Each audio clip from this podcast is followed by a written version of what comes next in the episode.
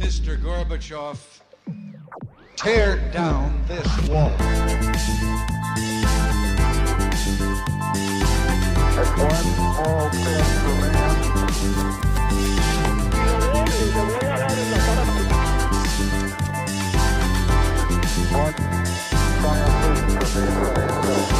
Hola, buenos días a todos y bienvenidos a un nuevo programa de Acaparchando. La verdad que hoy aquí cerrando diciembre, ya el año, pues comenzando novenas y toda la vuelta, pero tenemos un programa muy especial con lo que yo considero dos locos de la cabeza, dos tipos que han hecho vainas que la verdad que yo nunca me hubiera animado a hacer, pero que queríamos hablar con ellos y pues preferimos hacer un podcast en conjunto para que cada uno nos contara sus historias y lo que fue pues la travesía que hicieron para darles un poquito de contexto. Aquí tenemos a Tomás Peña, que se fue hasta Argentina en una Vespa. Y tenemos aquí a Simón, Simón Vergara, que se fue hasta Argentina en una mula. Así que muy contentos de tenerlos a los dos acá para que nos comenten de, pues de muchas preguntas que uno tiene cuando oye que la gente hace este tipo de cosas, porque pues no es lo normal que dos personas hagan esto. Uno está acostumbrado a que pues una aventura es como emprender o poner un puesto de brownies o algo así, pero esta gente realmente hace cosas locas. Y bueno, contentos de tenerlos acá. Tomás, ¿cómo va mi hermano? ¿Todo bien? Más bien, bien. Gracias. Simón, Todo manso, muchas gracias por la invitación. oiga, qué placer tenerlo acá, hermano. Los, los dos, de verdad, muchas gracias por venir. Primero, primero que nada, la verdad que aprecio mucho que saquen el tiempo. No, muchas gracias también a usted por invitarnos. Bueno, entonces yo quiero empezar por lo primero y es a usted en una Vespa y a usted en una mula, pero a usted qué lo motiva a empezar un viaje así, o sea, como cuando usted dice voy a Argentina en mula, debe ser como algo que pues uno siempre cree que va a ser un sueño y nunca lo va a transformar en realidad, pero qué lo motiva a uno a realmente pasar del 0 a 1, que es como yo considero que es el punto más difícil en la vida.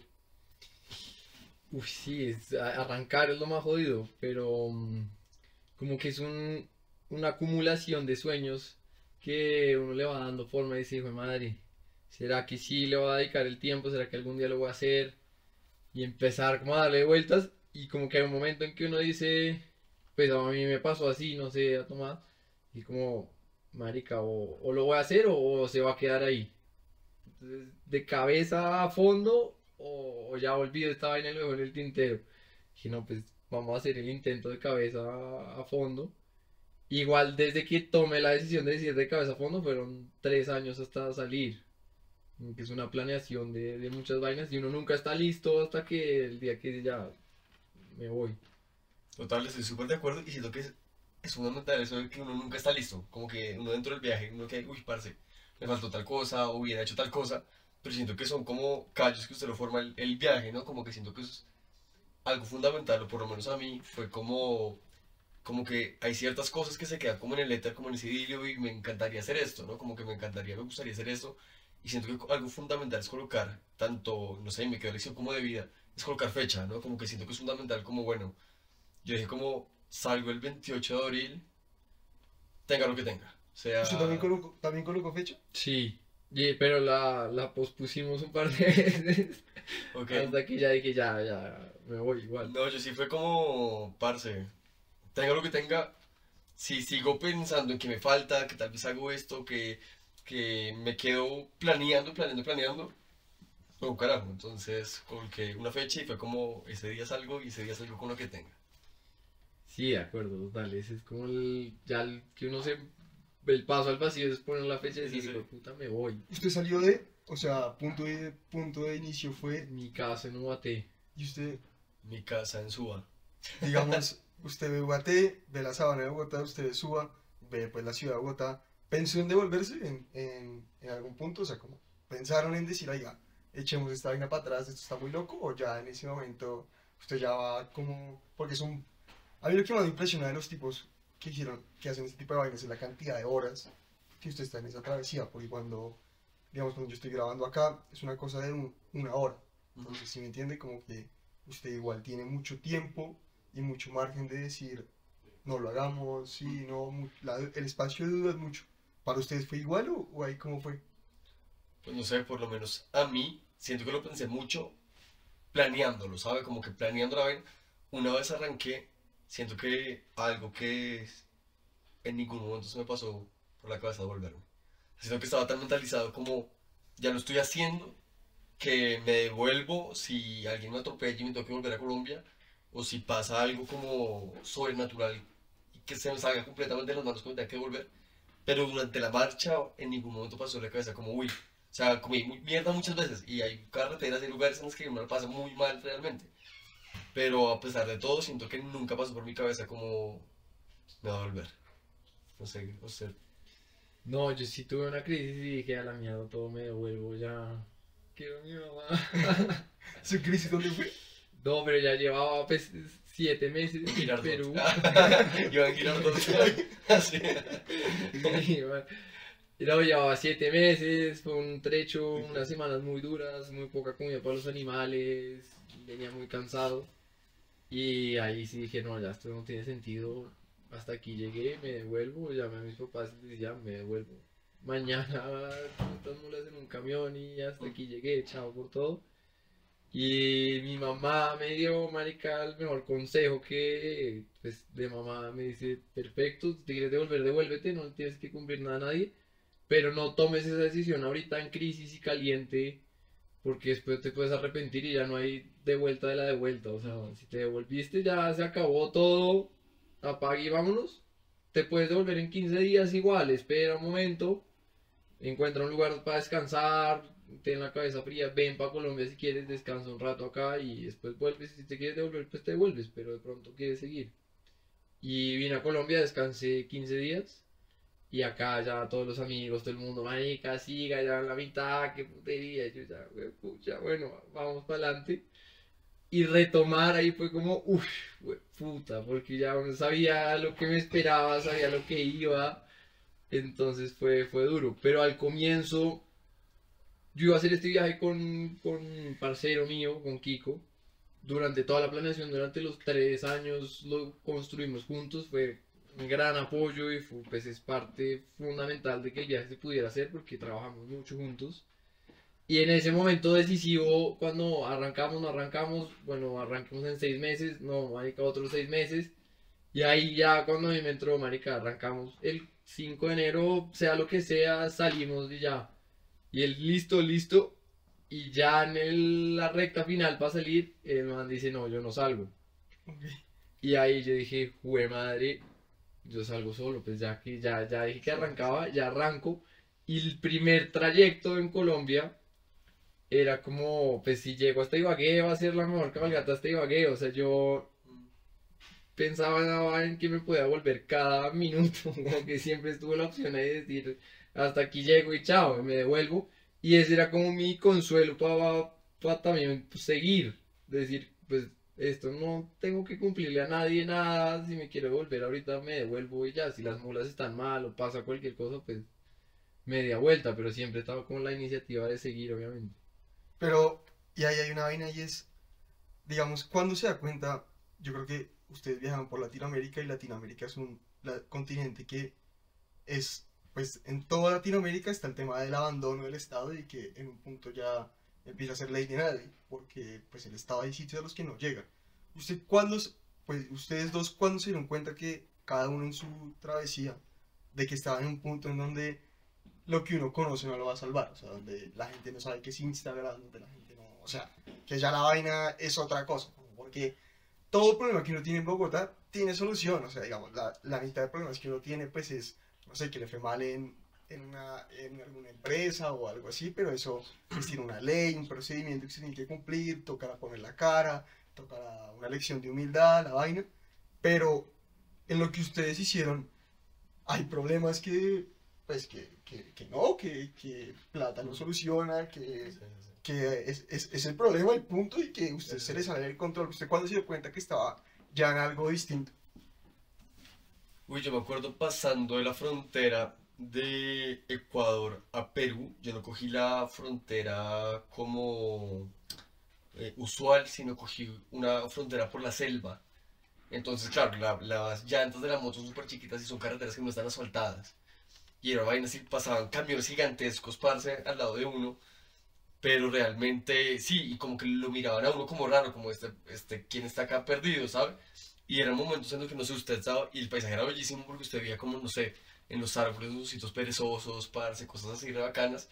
pero en un momento en el que aquí estoy solo, o sea, como que realmente es una cosa de, siento que me acuerdo muchísimo del sentimiento de si algo me pasa acá, realmente no, no hay algo posible que hacer, ¿sabe? Como que es una cosa también, no sé, siento que usted en un carro va protegido, usted, no sé, cuando, me- cuando pasa a salir de Colombia, es una cosa de usted aquí el sol lo protege, aquí o en Pasto o en Cartagena o en... O sea, como Sí, sí, hay instituciones. no, y hay un territorio, digamos, no sé, en, en las ciudades, digamos, en las capitales, usted sabe que de pronto si se, alguien atropella en mitad de una vía, alguien va a venir a darle la mano, ¿sabe? Como que al menos va a llegar una ambulancia y van a intentar hacer algo. Habían carteles en los que usted decía como, uy, aquí me siento solo, aquí realmente habían días, digamos, en Atacama, en Chile, en las que tenía contacto con una o dos personas en el día, y eran los señores de la tienda, como que usted, eran días completos de moto en los que no había alguien con quien hablar, con quien esto, entonces como tal vez eso, pero yo siento que tengo muy marcado en la cabeza en la frontera peruana eh, como que siento que fue como, uy, esto es como que usted siempre tiene la, en la visión del peligro que esto, que esto tiene, pero cuando ya está enfrentado a ese posible peligro y como a las consecuencias, ya desde una visión no idílica, sino madura, como parce, o sea, realmente aquí sí puedo llegar a estar en un problema grave, aquí esto sí puede, o sea, ponerse grave y aquí no hay quien te ayude, siento que tal vez fue esa frontera, como que ese momento de... Y para usted, que es más, fue más largo y creo que una ruta peor tiene aquí. Sí, no, ausencia del Estado permanente en muchas partes, semanas que me decía mi madre acá no tengo a nadie, no pasa nada, si me muero no, no van a saber dónde estoy. Pero en Perú, en el norte de Perú, pues fue la parte como más... Espera, espera, paréntesis. A la mamá cada cuánto la llamaba. O sea, cada cuánto hacían un chequeo de, oiga, estoy vivo. No, pobrecita mi mamá, marica es la que más sufrió. Entonces, ¿quién Uy. sufrió? No, mi mamá sí. Yo tenía un spot, un localizador satelital, y podía mandar mensajes de estoy bien, eh, estoy bien, pero necesito ayuda o rescate. Ok. Entonces yo empecé ya, veía dónde estaba mi ubicación y un mensajito que decía, ok, estoy bien, todo bien. No, yo todos los días, como que, pues yo no tenía posibilidad de un localizador. Habían noches en las que si no me podía comunicar, como que realmente no había pueblos, no sé, usted sabrá, hay pueblos en mitad de la nada que usted, o sea, como que realmente no, no, no hay nada, o sea, realmente hay pueblos en Perú y uno cree que, no sé, uno se imagina como que realmente la situación es dura, no sé, usted en, África. Parce, aquí mismo en Colombia tenemos pueblos en los que realmente se pasan muy mal y en los que realmente, por más que usted tenga la mejor señal, digamos, el mundo no, no llega. Entonces, yo intentaba comunicarme todos los días y yo lo que hice fue como pagar roaming internacional, pero ese roaming usual, soy Tigo, no sé, no sé, no se pueden decir marcas, lo siento. Pero sí, fue una vaina como parce, o sea, cuando llegaban a intentar, o sea, y son pueblos en los que usted sabe que la señora está sirviendo la comida con la mano, no va, usted no le va a preguntar, ¿tiene wifi? ¿Sabe cómo esa señora? Ok, como sí. el, Sí, el niño pues. está haciendo popó enfrente suyo, o sea, no, no, no tienen wifi. Entonces es como, Sí, no Sí. hay, no hay señal. No, pues eh, esa era mi, como mi seguro de pues, la tranquilidad de mi mamá. Tenía un teléfono satelital también de emergencias, como para hacer ya una llamada de emergencia en caso de algo, porque también el rescate muchas veces no es lo que usted necesita, pero usted está jodido igual y necesita ayuda o necesita hacer algo, pues poder comunicarlo. Que me, lo usé solo una vez en Ecuador. Eh, nos quedamos atrapados en un páramo duro, nos tocó pasar la noche ahí acampando. Estaba Santiago Matamala con Leticia. Un Y- Y- Que saludo, saludo, saludo a Matamala. saludo ahí. Pero, pero, estaban los dos y Estaban los dos y estaba Sara, que era mi novia de ese momento. Y hicimos una ruta de ocho días, todo planeado para llegar a esta casa, Tina, acá, todo así, minuto a minuto. Y el segundo día todo se fue al carajo porque nos perdimos en un páramo, diluviaba, las mulas enterradas, empantanados, no logramos salir del páramo, nos tocó acampar ahí. Al día siguiente vino gente a rescatarnos, ayudar a salir con las mulas. Fue, fue muy duro, o sea, yo creo que fue el día más duro de todo mi viaje que dije aquí tengo mis manos y si no nos ayudamos, cualquier cosa puede pasar en ese. Pero hay una historia muy buena suya, que es la de, que usted me la contó la última vez que nos vimos, que fue la de ser parte de las comunidades indígenas y de la idiosincrasia de ellos y de tener que, pues, de, de decir, oiga, llego yo, pues como que, que a ver, usted qué está haciendo y gente a donde no llega nada y que más o menos es como, pues, como, como de tener que decir, vengo en son de paz, por favor, déjenme pasar. Y que ahí uno ve los conflictos de verdad, que ya deja de ser un paper académico, sino que de paramilitarismo, pues, eh, comunidades indígenas que viven en, pues, en, en situaciones de, de que es, es su comunidad y que no, no, nunca les llegó, pues, el, pues, lo lo que nosotros conocemos como, como Occidente y nuestras instituciones, pero ¿cómo fue para usted eso? Y que lo cuente acá, porfa, que yo la, yo la escuché y es muy buena, que es cuando le tocaba, pues, negociar con todos los, los Sí. líderes indígenas. En, pues en gran parte de Perú y Bolivia la ausencia del Estado es pues total, entonces las comunidades se organizan en ronderos y el rondero tiene un teniente que es como el jefe de la comunidad y de esa región. Cada región tiene sus tenientes. La justicia menor indígena está aprobada por la ley y mm, el teniente se identifica con un látigo, cargando un látigo así terciado. Y pueden decir tres latigazos para ese man y tres latigazos.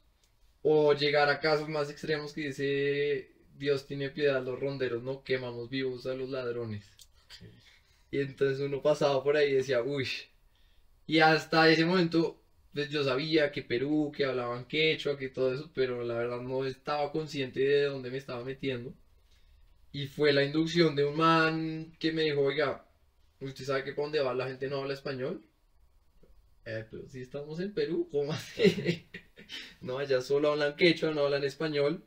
Están estos tenientes que usted tiene que presentar con cada teniente, le tienen que dar permiso de entrar a la región de ellos y tiene que pedirle a ese teniente que le ponga un guía para presentarlo con el siguiente teniente. Yo conozco al primer teniente acá vecino de, de mi finca y con él podemos empezar toda la cadena de, de tenientes. Entonces yo, ok, buenísimo. Y llegamos, toda la comunidad así salían, porque pues ellos tienen animales, tienen mulas, pero era ver como un extraterrestre, yo con unas maletas así anaranjadas, las mulas grandísimas, les parecía pues muy, muy extraño. Y además de todo eso, hay como una situación de minería y de guaqueros que las comunidades odian porque las grandes pues mineras de oro de todo mandan geólogos con equipo en mulas para hacer exploraciones o van a buscar tesoros incas también en mula. Entonces lo primero que veían era, uy, un guaquero o un geólogo. A este man hay que sacarlo de acá. Entonces no vengo. Y este man me dice, haga un video, que el primer teniente, que es amigo mío, le haga un video en quechua, presentando su viaje, qué es lo que usted está haciendo, y con ese video usted le muestra a los demás. Y yo en ese momento como un poco incre- o- obviamente cualquier ayuda uno la acepta y como listo, de una, hagamos el video. Pero yo como, "Un video, pues, tan chistoso, ¿no? Y ese video me salvó ese Oye. mes. Yo iba con mi videito así, mostrándole a todo el mundo. El man hablando en quechua, contando de mi viaje que estoy andando en mulas.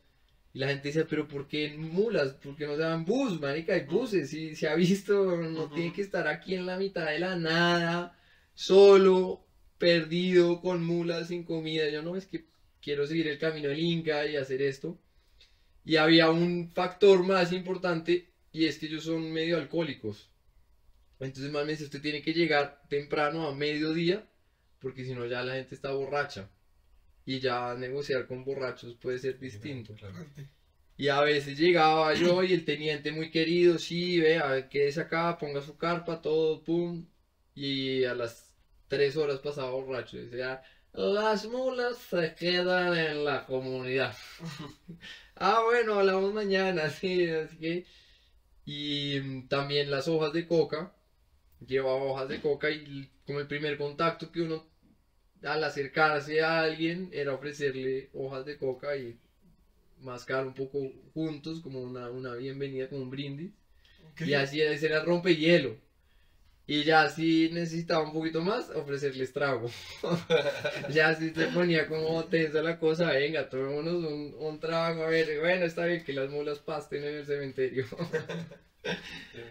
Pero sí, ahí no había nada, ni señal, ni GPS a 5 o 8 días de la carretera más cercana a Loma Mula, o sea, era muy lejos. Ahí yo sí me sentía como, sí, sí, acá me muero, nadie va a saber que estoy acá, nadie me va a encontrar, nada, nada. Y, de, del latino, ¿ustedes qué me pueden decir? O sea, conocieron el latino, pues también tiene una buena historia que la contó ahorita que estamos preparando, que fue cuando, cuando pierde su pasaporte en, en Ecuador. Sí. Y es, digamos, del latino, ¿qué, qué me puede, pues, ¿qué, qué me puede decir usted? Porque el, creo que Latinoamérica somos, pues, un territorio muy grande, pero sí tenemos una idiosincrasia, pero... Sí, siento que sí tenemos mucho en común, parce. Y no sé, por lo menos en mi experiencia me queda como moraleja de vida que bastante buena y que la gente en realidad solo está intentando hacer lo mejor que puede, ¿sabes? Como que siento que todo el mundo está intentando protegerse y proteger a los suyos. Como que siento que, que aquí en toda Latinoamérica nos han enseñado que, el, otro te quiere hacer daño. Que, si el otro viene es para robarte o para hacer eso. Entonces, claro, entonces como que se coloca cierta barrera.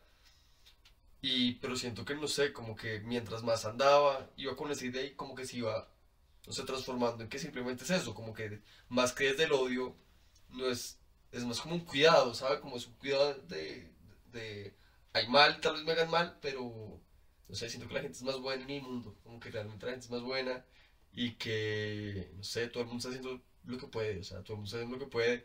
Latinoamérica, no sé, somos muy diferentes, o sea, como que realmente por más que sí, o sea, entiendo la vaina de que somos muy parecidos en ciertas cosas, y pues somos colonia española en, en- la, su gran mayoría, pero no sé, siento que cada lugar tiene su diferencia y tiene su, su magia por, por eso, ¿no? Como que realmente es lo que, lo que los hace ser de allá, como que, no sé, es muy bonito. Yo me quedo como con la experiencia de lo que le contaba en, Ecuador.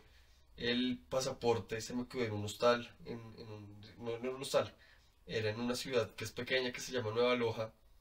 Es una ciudad, digamos, no sé, una ciudad mediana, como usted decir. Eh, ponga, mm, no, no sé qué pensar ahorita. Bucaramanga, o sea, una ciudad que, que no es una capital, no es una vaina gigante, pero pues es una ciudadcita. Ahí yo buscaba, yo dormía en moteles. Era lo más económico como para poder así como sustentar. Y pues mi presupuesto realmente de viaje no era alto, o sea, como que realmente yo mi presupuesto o acampaba o dormía en moteles. Entonces era una cosa como de, eh, iba, me quedé en un motel, como, un hotel así, realmente dormía en lugares que los colchones tenían manchas así de moho, era una vaina de parce. Pero, Llegaba, pero a mí me gustan los números. ¿Usted cuánto ahorró para este viaje suyo? O sea, ¿usted cuánto, cuánto, que ahorita, yo le cuento, pues que para, para contextualizar, eh, usted fue a trabajar a Estados Unidos en un sí, sí, sí. parque acuático, lo hizo, que ya quiero entrar a las motivaciones de por qué ahorrar para esto, pero cuánto, cuánto logró ahorrar y cuánto, cuánto se echa de, de- Yo me fui a hacer todo el recorrido con 2.500 dólares. ok, que no es plata, o sea, como que realmente no es, o sea, pensando en la gasolina, pensando en las cosas, o sea, realmente no era, y siento que me fue muy bien, o sea, realmente me fue muy bien. Eh, los de me terminaron ayudando, pagando hoteles en Argentina, eh, también, no sé, estuve con My Latinoamérica que me estuvo ayudando con hospedajes en toda en Latinoamérica, que es Motoayuda Internacional, que es como justo un día antes, digamos, dice como, oiga, mañana llego a, a Nueva Loja, no sé, la ciudad. Dice como, oiga, sí, yo lo puedo recibir, no sé qué cosa. Y también es una cosa como, no sé, la recibían gente que, que realmente es muy humilde, como que realmente es muy interesante, como, como gente que, o sea, como que, parce, yo estuve en casas que el, o sea, era absurdo como esta familia tal vez tiene lo de tres días aquí de para adelante y me está ofreciendo su sofá para quedarme, me está ofreciendo como por favor comas este huevo que le estoy dando. Era como yo diciéndole, no, todo bien, o sea, como que realmente yo mañana puedo... Es como, no, no, no, por favor, coma este huevo, comparta con nosotros, como que esta cosa de... eh, sí, como que gente que realmente sabe que tienen tres días adelante y, y seguramente no tienen para Sí, más, como que una así. Y ando así en Argentina me quedé en un- una casa de un man que me lo encontré en, en la carretera. Le pregunté, oiga, ¿sabe dónde me puedo quedar? Sí, camine que hay un lugar económico. Man en una moto que vio la placa de Colombia. Me pitó una motico restartalada, así, el man es motico, sí, yo lo puedo llevar. Fuimos un, al único hotel que había allá, como el único hostal en una ciudad llamada Belleville, como un hostalito fuimos y todo estaba ocupado, todo estaba lleno y luego me dicen, si quieres se puede quedar en mi casa. Fuimos y la casa, se lo juro, yo creo que era como de grande como esta habitación. Tenía una camita, tenía un esta, y sale una señora, entra una señora como de un cuarto que imagínense que esto de acá es un cuadrito como que, y la señora ya tiene como un escritorio ahí, como con chicharitos, con cositas. Sale la señora como y me, empieza a contar que, eh, que su mayor pasión en la vida, que no le pudo lograr era bailar tango. Y puso así como un radicito viejo tango, y una viejita, póngale de 75 años, 80 años, se puso a bailar tango. Y Walter, me acuerdo mucho, el man, con su motico estartalada, era como, me gustan mucho las motos y yo admiro mucho lo que tú estás haciendo. Y el man se fue y le pidió al vecino mate. Era como, venga, ve, tengo un colombiano, por favor, ayúdeme a... eh, A hospedar, pues atender. no, no, no, sí, sí, sí, ayúdeme a hospedar, eh, Y el vecino le dio como, como que no le puso mucha atención y le dio como mate, como que le dio un poquito mate.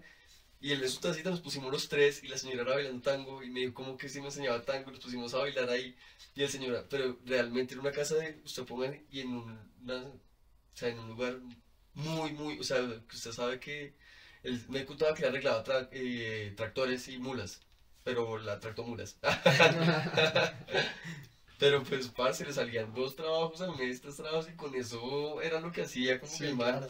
en su motico está talada y era como, mi amigo colombiano, y me sigue escribiendo a veces como que me envía fotos como, ¿cómo estás? Y me envía fotos y cosas así como con la señora, como así, y, y como que sí, como que, o sea, que usted sabe que están yendo a pedir una casa al lado para darle a usted algo de comer, ¿sabe? como que Sí, es una cosa, era como, no, hermano, todo bien, o sea, como que, déjeme invitarlo, no, no, no, no, no, no sé qué cosa, y así en muchos lugares, como que realmente la gente es muy bella en todo lugar y sí, no sé, como que me voy con el corazón lleno y sabiendo que la gente buena, la gente, siento que es más el susto que la gente sea mala, la gente no es mala, la gente tiene susto.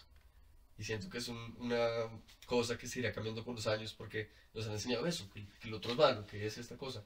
Pero siento que a todo el mundo también le encanta enseñar lo que tiene, ¿no? Como su cultura, su esto, como que por más que uno diga como tal vez más allá de las fronteras, como pensando en que a la gente le gusta, gusta lo, lo que es, ¿sabe? Como que no sé, usted llega a Ecuador y le quieren, a Perú y le quieren mostrar el ceviche, no, esta cevichería es la buena y van y le preparan su cosa y no sé qué cosa, y es como, como, también es una cosa como, usted lo nuevo, usted o sea, en muchos lugares usted lo, el, el, lo, lo, lo curioso, hay pueblos en los que usted, o sea, cogía no vías principales, sino vías alternas, y usted quedaba en pueblitos que no se llegaba a echar gasolina, y los niños se sub- o sea, entraba a comer y habían siete niños encima de la moto moviéndola así como, o tomándose fotos, o intentando como, no sé, encenderla, y era como que si les daba una vuelta y me tocaba en un parque, en la placita del pueblo, se hacían fila y yo era, los llevaba hasta la esquina y me devolvía a uno por uno de los niños, como para que esto.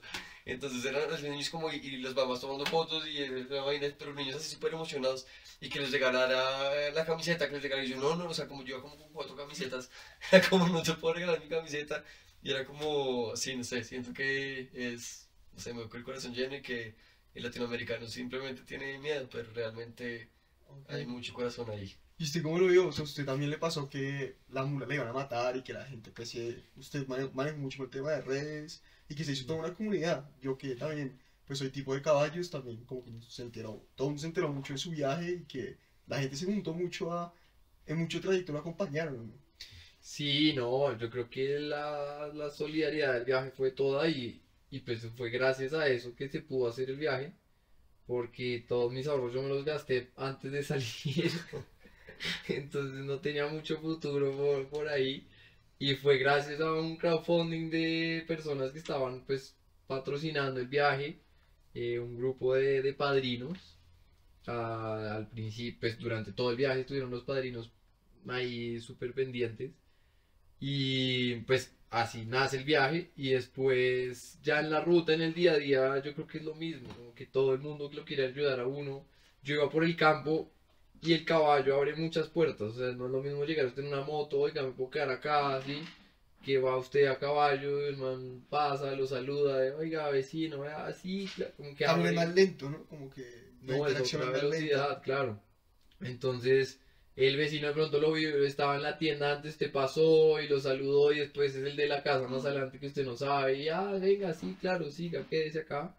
lo mismo, muchos lugares que, pues que pobreza absoluta y, y le ofrecen lo que tienen con el corazón y se lo brindan con cariño, eso es muy lindo.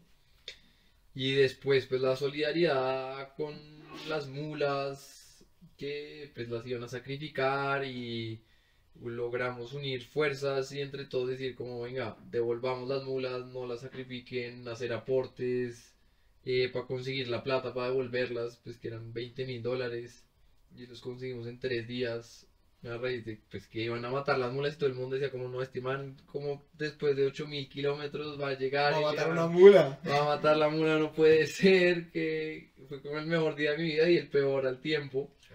Y, y no el latino sí es somos hospitalarios por naturaleza.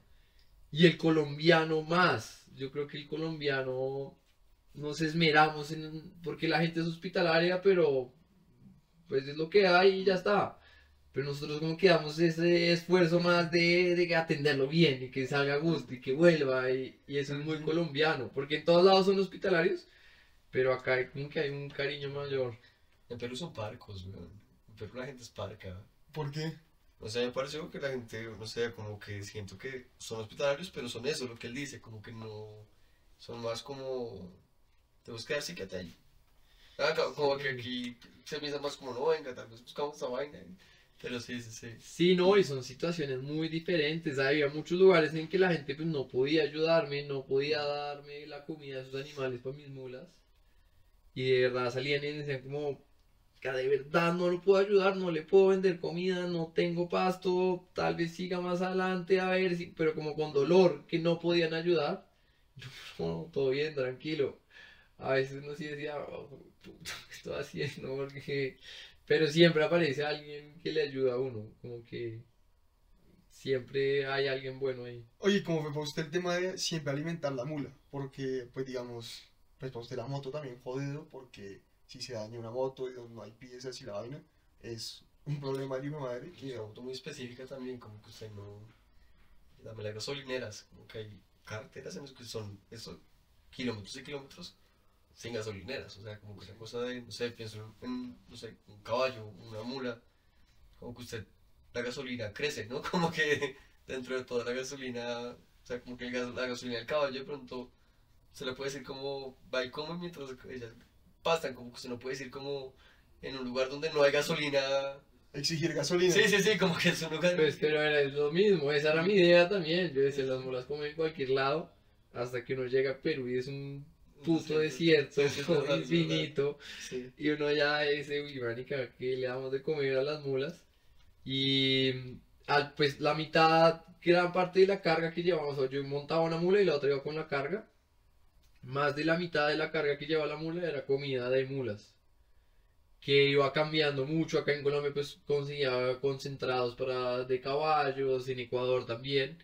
Pero ya en Perú pues no existe el concentrado de caballos en los pueblos por donde yo pasaba.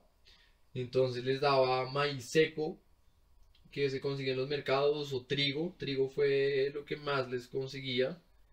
Em, pero era también un poco controversial muchas veces porque el trigo, el mercado vendían trigo, papas y ocas, que es como un cubio, un Mm. tubérculo de altura horrible. Y no se conseguía nada más, el trigo era para hacer sus arepas, sus panes, todo eso, y es lo único que cultivan. Y yo llegaba y decía, venga, véndame dos bultos de trigo. Sí, obvio. Como, no, no, no hay dos bultos, además carísimo. Mm. Mm, Bueno, ¿cuánto me puede vender? No, le puedo vender medio. Véndame uno. Y ahí negociaba, bueno, me iba con un bulto. Y llegaba a lugares donde me ofrecían su comida, me ofrecían un huevo. Y tenían un puchito de trigo así, con el que hacían las arepas para toda la familia. Y yo dándoles un kilo de trigo a cada mula. Sí. Y yo decía, "Ah, puta. Pero ya me metí en, obviamente siempre lo hice a escondidas y sintiéndome mal. Obvio, pero. Pero dije, Sí, me metí en esto y ya no tengo Claro. gasolina para las mulas y estamos acá y tengo que salir de alguna manera. Entonces les daba trigo a escondidas, así la gente cuando me veían era como, no, ¿qué está haciendo? Es trigo. Sí, sí, no, es que les gusta un poquito de trigo. Pero era duro, pues pero era lo único que se conseguía, no, no había de otra. Y eso la salvó. Total. Pero bueno, y aquí hay una historia que sé de cada uno. Quiero saber su historia de cuando vio una mula que usted subió, tenía una subida complicada que no me acuerdo dónde era exactamente, y se quedó dormido y vio la mula abajo, como es lo que había hecho en dos días. Y la suya, que apenas el man la acabe la cuenta, que también es muy buena, que es cuando se pinchó o se le dañó una llanta en el, en el, en el desierto de Atacama, en Chile. Pero cuente, ¿cómo dice usted esta? Que, que también me parece también, o sea, como echarse la caminata, rescatar la mula, me parece muy bravo. Eso era en el Parque Nacional Huascarán, en Perú, la Cordillera Blanca. Y pues ahí ya es súper turístico, hay muchos eh, arrieros y guías que van a subir a las alpinistas a las montañas. Y todo eran, cobraban en dólares. Yo como, ¿qué es esto? Estamos en Perú, porque todo súper turístico. Y encontré un guía local y me dice, no, váyase solo, usted puede ir por ahí, vea hasta los mapas. eh, no pasa nada, entre al parque y sale por allá. Yo, bueno, listo. Y me metí al Parque Nacional solo. Y llevaba cinco días adentro del parque, unos lugares increíbles, unas lagunas azules, montañas nevadas, pero un paraíso así. Y pasa una manada de caballos salvajes. Y así, y yo, ay, tan bonitos los Y que, caballos. y que para un ay". aficionado a los caballos, Pues claro, caballos salvajes, era así en ese Claro. paraíso. Y yo, wow, caballos salvajes, qué lindo, qué chimbas. Esto daba fotos a los caballos salvajes. Y bueno, se fueron y yo seguí, las mulas como que los llamaron. Seguimos. Y empezamos a subir, a subir, a subir. Ahí va a ser el cruce de la cordillera en Punta Unión, que uno sube a 4800 metros. Es una montaña así, unas setas así. Entonces yo dije, pues voy a llegar hasta la punta, hasta el, el comienzo de la montaña, a la base, y ahí acampo y mañana subo. Pero igual era subir así, ya salir del valle. Y llegué arriba, monté mi campamento, todo, le di comida a las mulas y el macho estaba muy raro, pues ya llevaba seis meses viviendo con el macho, sabía perfectamente Mm. qué hacía, cómo lo hacía, todas sus mañas. Y el macho estaba raro, entonces normalmente se dice que están amadrinados, que es un caballo que está muy apegado a otro y no se separan, porque el caballo es un animal de manada. porque son animales de manada. Entonces yo siempre dejaba uno amarrado y el otro estaba al lado y los iba turnando. Y esa noche dije, no, no los voy a soltar porque están raros. De pronto están enfermos, pensé yo, pues como que los síntomas era como si estuviera enfermo, pero no estaba. Y tan raro, lo voy a dejar amarrado. Y lo dejé amarrado. Un frío así terrible. Y me, levanto por la mañana a ver cómo está el macho y el macho seguía nervioso. Entonces dije, lo voy a soltar a ver si el macho se revuelca, si está enfermo, qué hace. Y le quito así escabezar al macho y sale como alma que lleva al diablo ese macho de ahí para abajo, pero... Y yo salí corriendo detrás así, y eran las setas así, y el macho bajaba, yo me botaba derecho a ver si lo atajaba, y ya me cogió tres setas de ventaja, y yo me senté, marica, a llorar. Y a ver el macho irse así, irse, ya lo veía así grande, yo no voy a parar en el puente, no, no paró, jue puta, no voy a parar en la playa, no, no paró. Pero lo veía así, así de diminuto allá al final, y veo así los punticos, y veo la manada de caballos salvajes, así muchos punticos, y como que se revuelven y se van todos.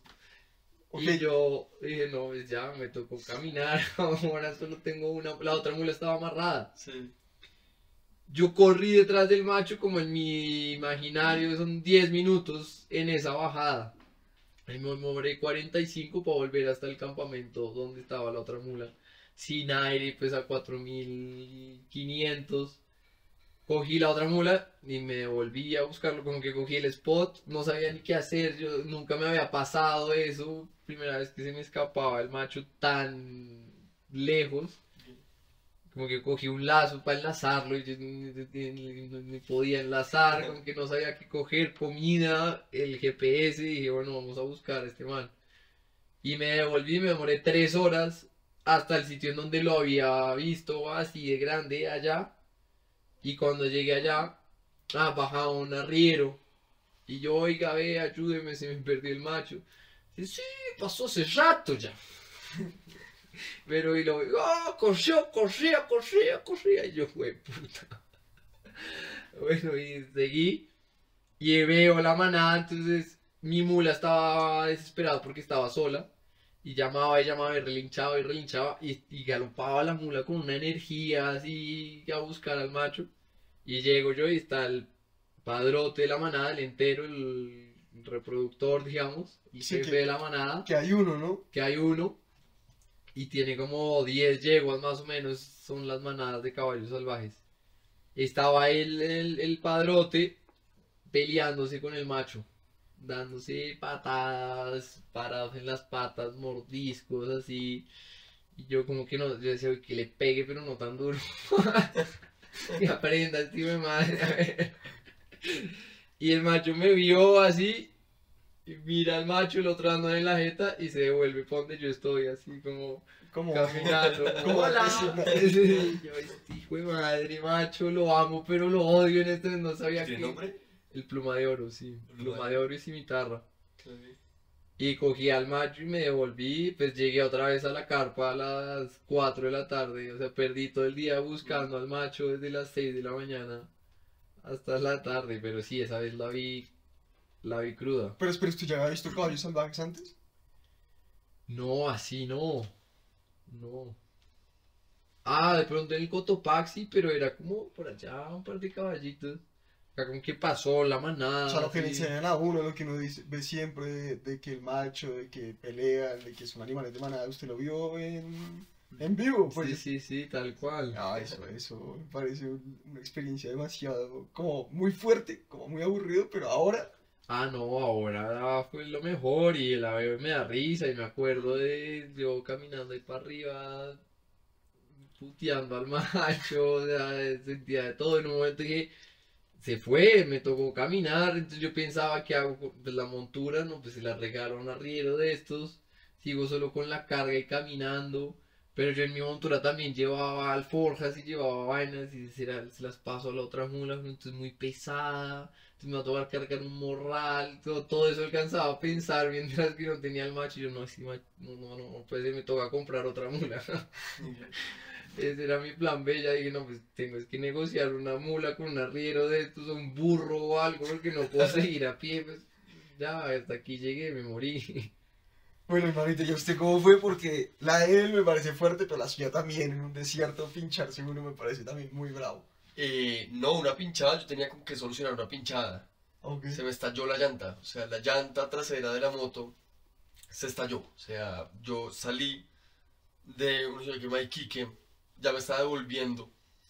Y me acuerdo mucho que esa mañana le eché aire a las, o sea, como que cada dos días le, le calibraba las, las, las llantas, como que listo, le eché aire. Y nada, seguí. Y estaba en mitad del desierto de Atacama. El desierto son, me tocaba llevar galones de gasolina. Mi moto es muy económica en gasolina. Me tocaba llevar galones porque usted en serio encuentra 600, 700 kilómetros en los que no hay gasolina, en los que no hay gasolinas, no hay pueblos. O sea, no hay. Es una carretera recta, recta, recta, recta, recta, en donde usted no ve. Eh, usted dice, no, me puedo bajar a tomar agua. Si usted le toca, no sé, si no pasó, pero si me hubiera tocado cagar, me hubiera tocado bajarme en mitad de la nada, como. O sea, realmente no. No hay una tienda, no hay para tomar agua, es lo que usted tiene en esos días. Eh, si le toca acampar en mitad del desierto que me tocó, era como acampe ahí, a, la moto y, y siga, pero usted, no sé si les ha pasado que ustedes ven el mar y ven como el horizonte, pero no ven como mar, o sea, como que se ve así, como que ustedes no logran ver algo al fondo, como que simplemente se ve plano, se ve el plano del mar. Era así, pero de desierto, es una vaina así completamente árida, además también siento que es un aire seco, como que es una cosa de en Topoquilla, me acuerdo mucho, eh, que es una ciudad también de, de Chile, que hablaba con una pelada y me decía que ella había visto, tenía 26 años la pelada, me dijo, yo he visto llover cuatro veces en mi vida. O sea, como que he visto llover cuatro veces en mi vida y que son lloviznas, o sea, como que es muy curioso porque en el desierto usted también, no sé, en los desiertos de Perú usted lo ve la lagartijita corriendo o algo así. Allá usted, o sea, es tan árido que no hay vida, o sea, como que realmente es un desierto en el que no hay posibilidad de, de que algo viva ahí. Entonces, era el desierto, iba bien. Cuando escuchando música, cuando yo siento que la moto me pum, se me baja así de momento, pum, se me baja la moto de momento. Yo me paro, me miro y yo al principio pues se me pinchó, pero bueno, yo llevaba válvula, yo llevaba tacos para solucionar eso. Yo dije, listo, lo soluciono. La orillé y cuando la ando, la parte de, de lo que estaba hacia abajo, cuando iba andando se iba abriendo así, como no sé, las llantas se, se iba abriendo, como los cauchitos esos, así, y yo quedé pálido, o sea, quedé una vaina así pálida, asumí la moto como esta vaina, y me quedé mirando como, bueno, como que al principio no lo pensé como solucionamos acá, como que llegue un carro y, y vemos qué hacemos, vemos cómo solucionamos. Y me paré, iba como 40 minutos y no pasaba ningún carro. y yo solo miraba el horizonte y era una cosa como de... Caliente, ¿no? No, y yo me acuerdo que tenía una rayita de señal y llamé, tengo videos incluso, llamé como a la, a la guardia chilena, como estaba ahí, como ayuda, estoy en mitad de la ruta, no sé, no me acuerdo cuál ruta era, pero estoy en mitad de Atacama, salí de Iquique, voy hacia el norte, voy hacia Arica, voy a la ruta Arica-Iquique, y ahora como, sí, pero eh, ¿en qué parte estás? No, estoy en mitad de Atacama. No podemos llamar un carro a que, o sea, nos a decir algo como de, además escuchaba súper entrecortado, ella no me ayudó, fue como, no, no podemos llamar, yo siento que pensó que le estaban molestando, ¿sabes? Como que yo estoy 100% seguro que, es, que sonó como una llamada de alguien molestando o algo así. Y nada, como que estuve así, me acuerdo muchísimo que pasaban tractomulas a 150 o 200 kilómetros por hora, parce, que o sea, como que no había posibilidad de esto, como que estaba así y pasaba una cada hora, o sea, una, y una tractomula gigante así. Y en un momento se estaba, que pónganle que eran las, eso pasó a las 11 de la mañana, pónganle que eran las 3 de la tarde. Yo tenía una botella de agua y tenía unas, como unos tortillitas, me las comí y yo dije, bueno, en el horizonte yo miraba como, bueno, ¿de qué tamaño es lo que viene? ¿De qué tamaño es una tractomula? ¿Es un carro? ¿O es un...? O sea, ¿de qué tamaño es lo que viene? Yo dije, a la próxima que no sea tan grande me le paro enfrente. Y comenzó a pitar. O sea, comenzó a pitar desde lejos como de... O paras o me... O sea, dije, una tractomula viene muy rápido me mata. Un carro como más mediano me puede intentar ahorillar un poquito. O sea, meter un poquito de la carretera y pitarle y comenzar a gritar desde lejos. Entonces, vi una camioneta blanca que venía como una camioneta. Y es que a las, en, en Atacama y en Perú, cuando usted lleva cosas como que cuestan mucho, como cosas para minería y cosas así, le pagan como a escoltas, como escoltas que vayan escoltando como la, la tractomula. Y nada, paré así, era un peruano, estamos en Chile, un peruano que iba para Perú, y el man así desde lejos, y yo comienzo a gritar desde que lo veo, o sea, como que yo siento que los primeros, o sea, yo estuve gritando yo creo que unos 5 minutos desde que lo vi, como, ¡Ayuda! ¡Ayuda! Y echaba así pito, parce, y le echaba pito, y con las luces intentaba, o sea, mientras con la moto estaba así como echando aquí, con el este, con la linterna del celular, también estaba haciendo como, ¡ayuda! ¡Ayuda!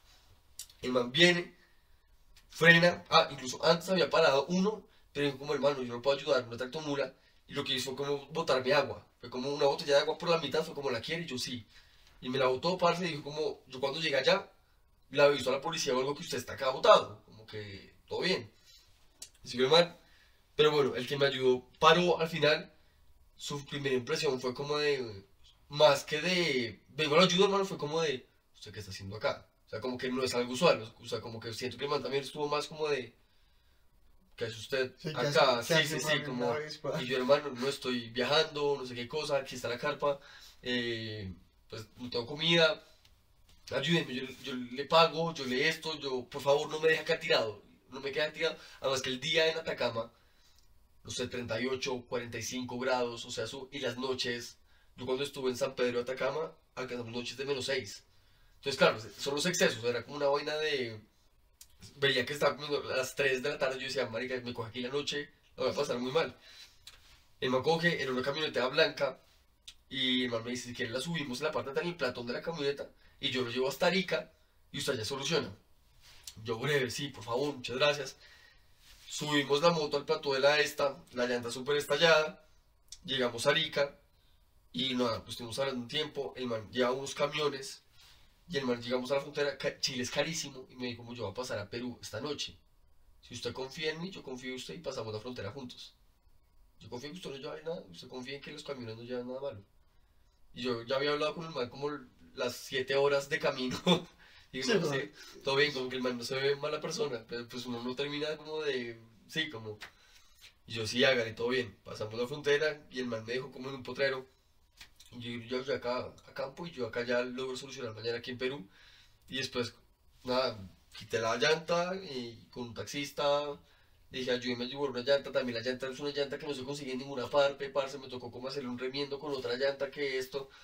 Eh, y, pero sí, fue esta cosa. Estuve casi cuatro horas y media, casi cinco horas, yo creo que en mitad del desierto, donde pasaban carros y yo así como realmente, lo que yo decía, como aquí no, no hay nada posible que hacer, ¿sabes? Como que una cosa de aquí no hay es sentarme y esperar, como que el pueblo más cercano quedaba a 190 kilómetros a pie, o, o sea, a pie, bueno, se queda a 190 kilómetros, era una cosa de no es, acá no puedo decir, decir no dejo la moto, le quito la llanta y me la llevo caminando a ver kilómetros, pero nada, se solucionó y, y ya logramos avanzar. Y aquí quiero que cada uno me cuente ahora su llegada, porque me imagino que una vaina que no planea tanto tiempo, la llegada como es, y una vaina que hablaba con usted antes del podcast y que le pasa a todo el mundo, y es un, como un fenómeno parecido, porque póngale que Ginas también me dijo algo parecido cuando vino, y la gente, y Felipe Bayón también me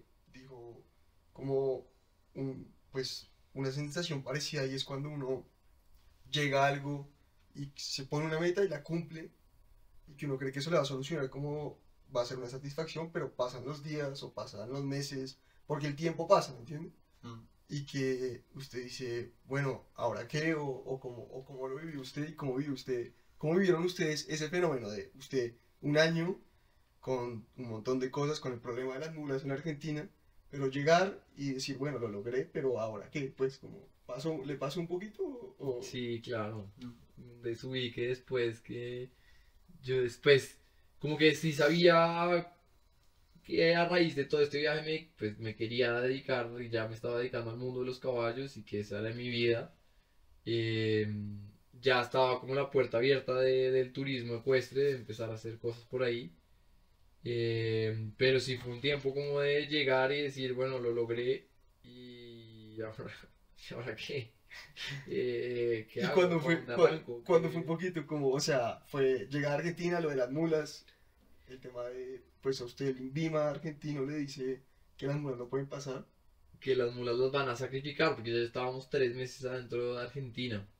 Ok. Mm, Además, todo mi viaje estaba planeado para llegar a- al Festival de Jesús María, que es el rodeo más grande de Latinoamérica. Es un festival de ocho días, mueven 4.000 caballos, es como la meca de los gauchos y de la tradición gaucha. Eh, no son las finales internacionales de la jineteada del rodeo y muchos conciertos y vainas, un espectáculo muy lindo.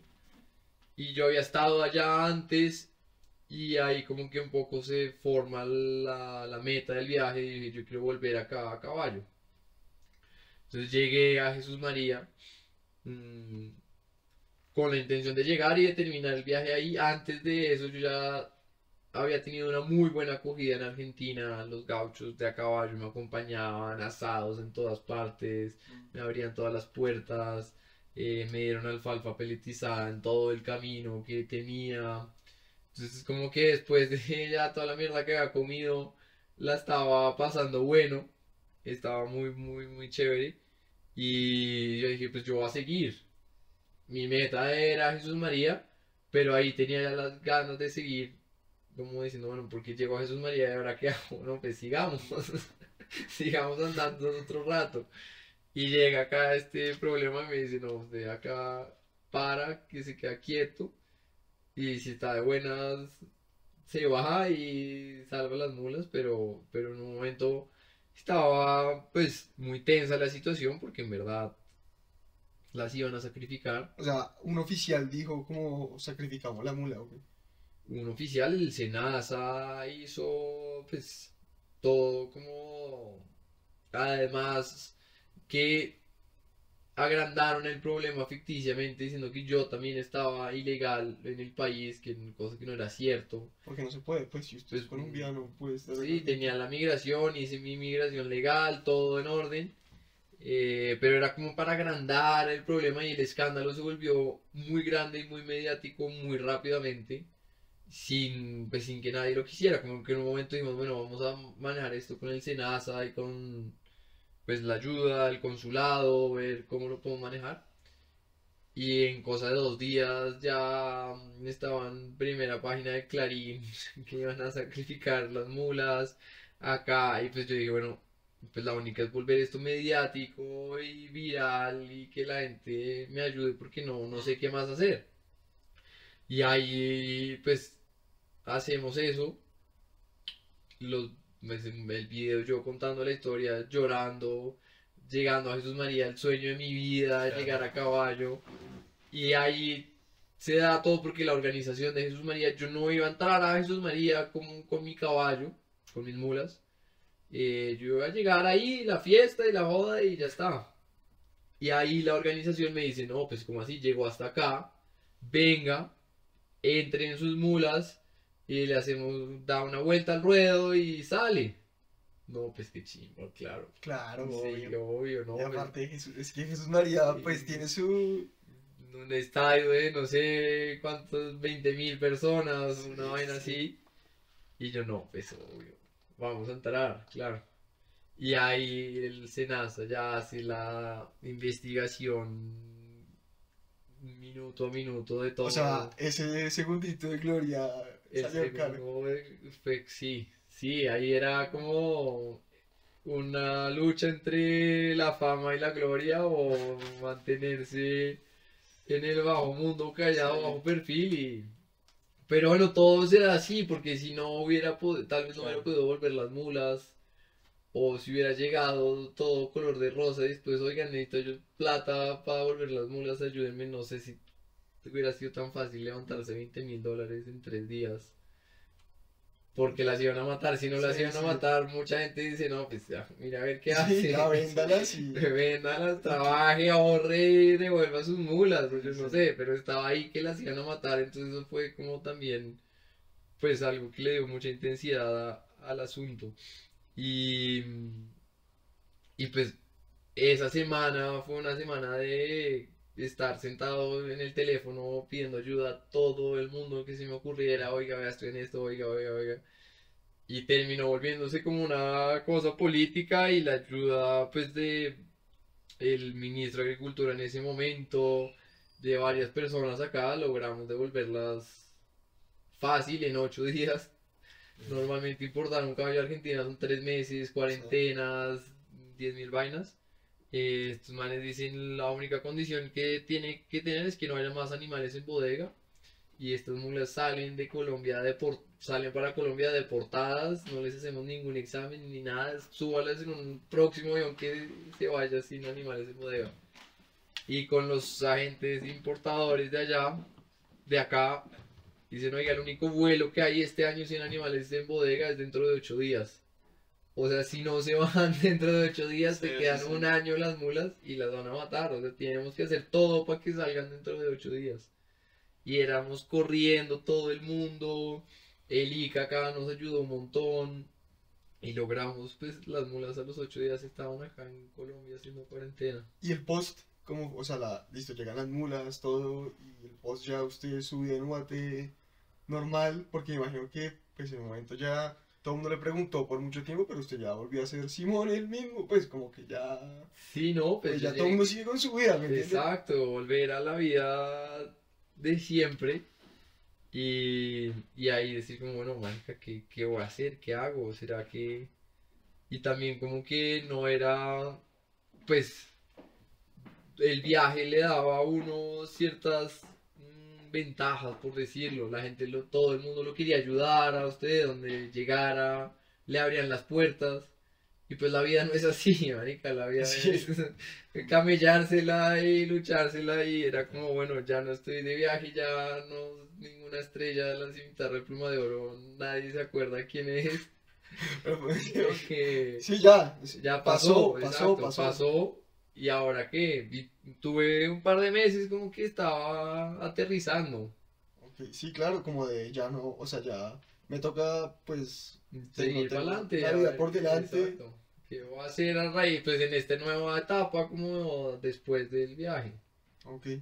Bueno, cuénteme cómo fue y la suya cómo fue, o sea, toda esta vaina para llegar y usted sí tocó Buenos Aires, lo suyo fue más, mucho más urbano, pero Sí. cómo fue la llegada ya a Argentina, o sea, cuando llegó, ¿qué fue lo primero que hizo y cuando lo, digamos que su viaje sale a raíz de una situación complicada suya personal y Sí, cuando, cuando viaje, pues el viaje le dio el cambio que esperaba o, o qué conclusión sacó y, y cómo fue la llegada y el post también cómo fue?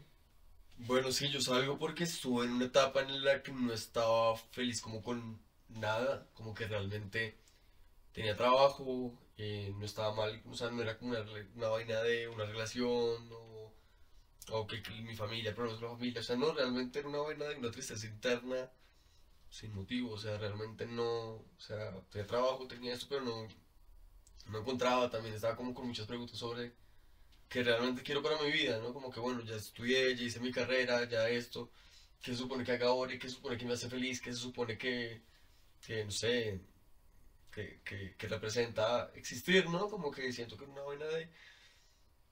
Y me acuerdo mucho que en octubre del año pasado, creo que fue el 13 de octubre, fue como, de como me, para buscar felicidad, me va a cumplir uno de los sueños más grandes que tenga.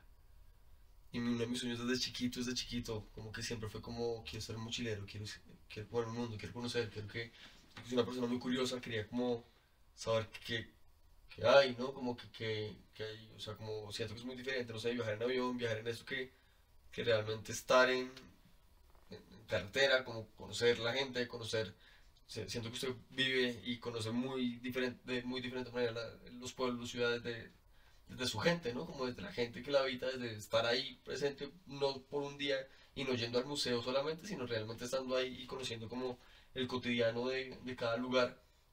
Y bueno, salgo, tomo la decisión, digo como que está en mis manos, tengo una moto, eh, fui, ahorré, volví, o sea, los ahorros era solo pensando en el viaje.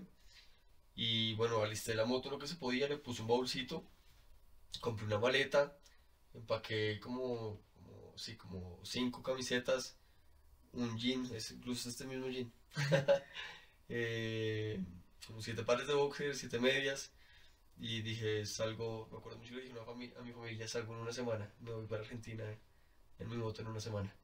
Fue como, ah, ¿qué va? O sea, como que hasta al principio fue como, siento que fue desde el ¿qué va? Al miedo, como que, ey, ey, ey, ey, no, no, no. Mi mamá lloró, toda mi familia me hicieron una cena como, me hicieron como una intervención, como a nadie de la familia le parece que usted está haciendo eso. O sea, usted está consciente que si usted le pasa algo se caga la vida de nosotros también.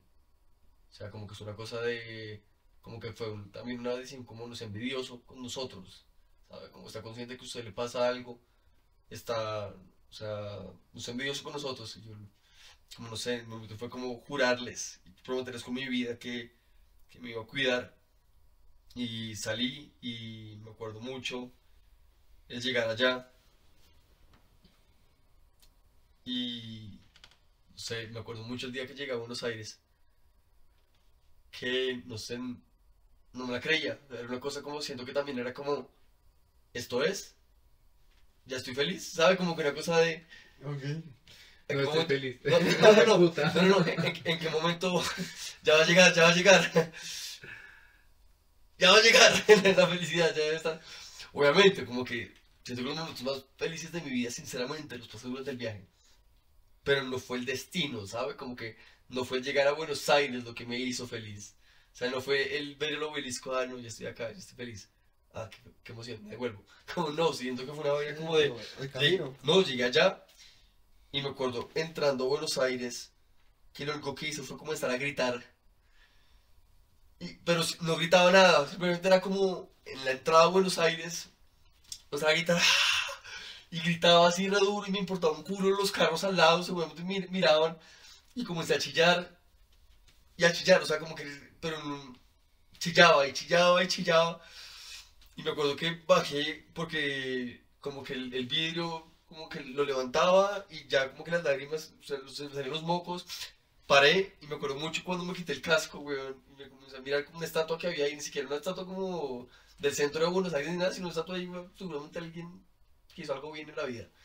Entonces, o no. Pero bueno, había una estatua un man, me acuerdo, fue como. Estoy. como. Ok, sí. Estoy, estoy. Me acuerdo que me quedé viendo esa estatua y miraba a la gente así con los ojos empantanados, así. Y sentía el cuerpo así súper caliente. Cogí la moto y la abracé. O sea, me pareció un loquito, yo creo. Era una vaina de. Cogí la moto en mitad de carretera. Imagínense que usted está en la 26 y vi un piro abrazando una moto chillando. Así como y me puse a chillar y la abrazaba. Y le dije, gracias como a la vida y al existir, como gracias por haberme traído acá, gracias por lo que usted representa, por lo que me ha hecho sentir. La moto le digo la colifata, y la colifata. y ese coli, gracias, así chillaba. Y nada, busqué, fui a un hotel, a un hostal, y al hostal más económico que llegué, me acuerdo que, que igual era caro, Buenos Aires es carísimo. Y vi un hostal que llamaba el Che. Y llegué, fue como, buenas, ¿cómo están? Vengo de Colombia en moto, como el Che. Les dije así, como, esa fue mi primera intervención. Fue como, así con el casco, fue como, hola, ¿qué tal? Buenas, ¿cómo están? Llegó buscando hospedaje, vengo desde Colombia en moto, como el Che, y el hotel se llamaba el Che. Y mi papá fue como, ¿qué decís? ¿Qué va? Y llamó como un amigo, y yo así también chillando, fue como, salió, me dicen eso. Sos pelotudo, no sé, así ya con los amigos, y yo, quédate, quédate. Además, pagué súper poquito para hacer Buenos Aires, o sea, me cobraron, pero me cobraron súper económico. Y nada, estuve una semana en Buenos Aires, me acuerdo el día de, bueno, mañana me devuelvo. O sea, ya, ya, realmente de aquí no cojo un metro más hacia el sur. Aquí es devolverme como una cosa que también es un sentimiento completamente diferente y absurdo como el, el, bueno, primero también el cansancio mental de que ya sabía lo que se me venía, ¿no? Como que siento que es una cosa, Sí. usted ya sabe, Uy, qué ácido. como que, como que siento que usted en la ida está la emoción de lo nuevo. En la avenida está pues la emoción de lo nuevo, pero también usted ya sabe que lo, Lo que lo mierdoso que puede llegar a ser el viaje, ¿sabe? Como que una cosa de... Entonces fue como, nada, tomar aire. Y me devolví, me acuerdo que el día que devolví también chillé mucho. Y nada, me devolví, llegué a Bogotá. Cuando llegué a Bogotá, que iba por... eh, ¿Por qué? Por... Entrando por 80, por 80, o sea, no por el sur, sino por 80. Y me acuerdo que es algo muy, muy tonta, weón. Bajé, tenía mucha un puestico arepas. Una señora me vendió una arepa. Y siempre le dije como, vengo desde Argentina en moto a la señora. Y me puso atención, fue como, qué bueno. O sea, como que siento que, o sea, como que Sí, yo estaba con una arepa, como simplemente lo quería contar. Como que ya estaba a la puerta de Bogotá. Era como, ¿quieres contar algo? Vengo de Argentina en moto. Fue como, qué bueno. y yo como, ya así, llegué a la casa. Y nada, mi familia me recibió con muchos abrazos, muchas lágrimas. Y me acuerdo la otra, como que volver a tocar mi cama fue toda una cosa de... ¿Qué más? Como que siento que también pasó algo después del viaje y es como no sentirse en retroceso, pero sí siento que es como mi vida había sido otra cosa, había estado haciendo otra cosa. Estaba acostumbrado a otra rutina, a que me levantaba, intentaba buscar algo de comer, intentaba buscar gasolina, intentaba, no sé, como que realmente mi viaje bastante fue también muy austero en muchas cosas, como que decía, bueno, yo quiero gastar plata en museos, pero no me importa comer en, en, en la esquina la señora que está rascándose la cola y echando después el arroz, es como, bueno, tal vez me enfermo, pero hay algo va a pasar. Pero sí, no, fue como, siento que es la vía, descubrir que el- el- la felicidad es, es- es un viaje y no es un destino, ¿sabes? Como que son momentos. Eso me parece muy chévere con- terminar con eso. Diga, y muchachos, muchas gracias por venir. La verdad que creo que, pues, creo que hay que hacerle capítulo 2 a esto y seguir contando anécdotas.